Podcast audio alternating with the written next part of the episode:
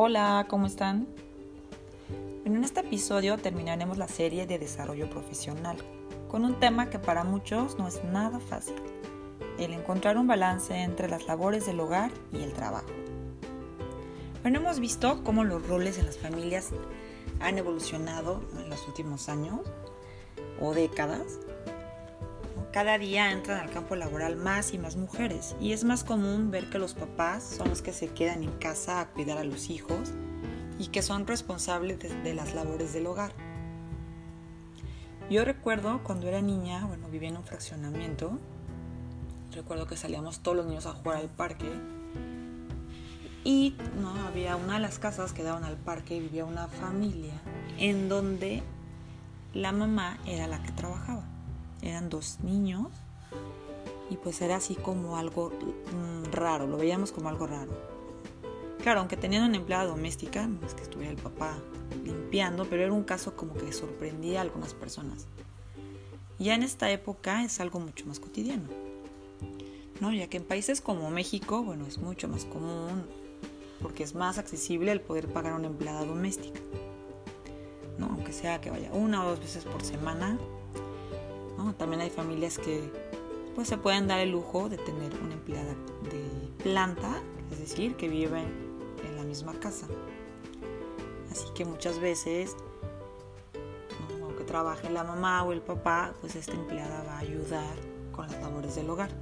Como hay un dicho que tenemos en México que dicen, pues que la felicidad del hogar pues es la empleada doméstica.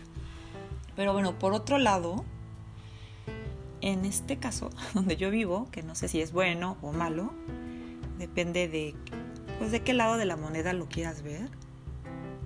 Bueno, en general aquí o en Europa, la opción de tener como alguien que te ayude con la limpieza pues es mucho menos accesible por el costo. Y por lo menos aquí en Alemania, aunque trabajen pues, la mamá y el papá, pues se reparten las tareas del hogar entre ambos. Aunque bueno, como en todo existen excepciones. Pero bueno, sí, Así que las labores del hogar, desde la limpieza, la ropa, el cuidado de un jardín, bueno, casi todo lo que implica como el mantenimiento de una casa, pues serás tú como familia responsable de estas actividades. Bueno, entonces, ¿no? ¿Cómo encuentro un balance entre estas labores del hogar y mis responsabilidades en el trabajo? Pues bueno, la verdad es que no es fácil balancear estas actividades. No, aparte ahorita en estas épocas de COVID en donde el home office entró como una variable extra, pues sí va a requerir pues, de ciertos hábitos para que pueda funcionar. Lo que a mí me ha funcionado y que tal vez te pueda funcionar a ti, pues te lo comparto. Bueno, en primer lugar, establezco horarios claros, ¿no? Hay que aprender a poner límites tener la computadora tan a la mano puede ser contraproducente. Así que ¿no? establezco mis horarios y también con mis clientes o ya sea tú con tus jefes o proveedores, pues sí es muy importante pues ser transparente a nuestras necesidades y así como tener claros mis horarios de pausas, la hora de la comida, no comer junto a la computadora, no hay que desconectarnos a caminar un poco, ¿no? Recuerda que sí, de verdad, hay ese botón de apagar, entonces apaguemos la computadora. Estos límites, la verdad que van a mejorar nuestra calidad de vida y nuestras relaciones con los demás. En segundo lugar, planifico mi día. No porque se supone o es mito o realidad de que las mujeres podemos hacer multitasking, pues debo hacer mil cosas a la vez. Sí, en alguna época lo hacía, pero ya no. no. Yo pienso que es mejor una cosa a la vez, pero bien hecha, en donde tenga pues, toda mi energía, mi concentración.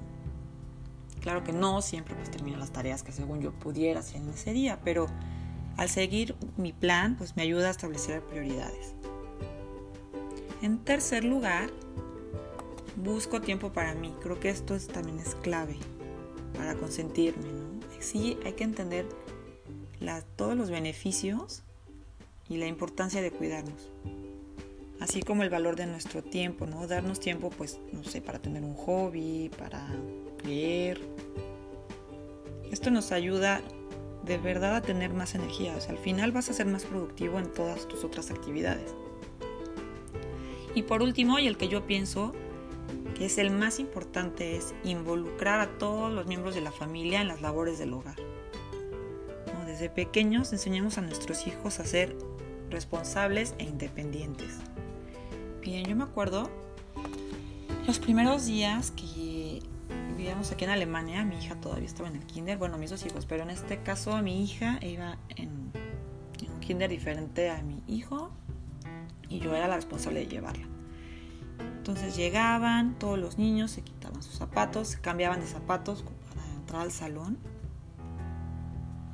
Y bueno, yo me acuerdo siempre estarle ayudando a mi hija a ponerle zapato, y ya saben, como mamá sobreprotectora e impaciente, ¿no? Le ayudaba a ponerse o cuando la recogía a ponerse sus zapatos, su chamarra. ¿no? Aparte de que todavía tenía esa mala costumbre de andar con prisas. ¿no? Entonces volteaba a ver y me daba cuenta que era la única mamá que ayudaba a vestir a su hija. Entonces, y poco a poco la fui enseñando ¿no? a que se podía poner sus zapatos, eh, sus botitas. Y ya con el tiempo se ponía ella sola su chamarrita, sus zapatos, sin que yo estuviera ahí presionando o ayudándola.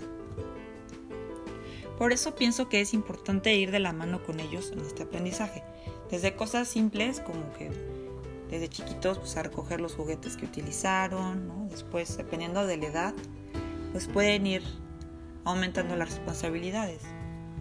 Miren, conozco a alguien que como dicen, la prima de una amiga, que cuando se casó no sabía poner una lavadora de ropa porque pues siempre la hacían todo en su casa y ni su mamá, ni nadie le enseñaron a usar la lavadora de ropa. No, y creo que sí es importante enseñar a nuestros hijos a participar en estas labores, involucrarlos poco a poco, desde cómo aprender a usar la lavadora de trastes, de ropa, a cocinar. En mi casa todos somos responsables de las labores del hogar. Cada quien tiene sus tareas, pues para que el trabajo no se recaiga en una sola persona. Bueno, espero que estos consejos te puedan ayudar a equilibrar tu vida profesional. Mi nombre es Marta Marquina y ya sabes, si te gustó, comparte.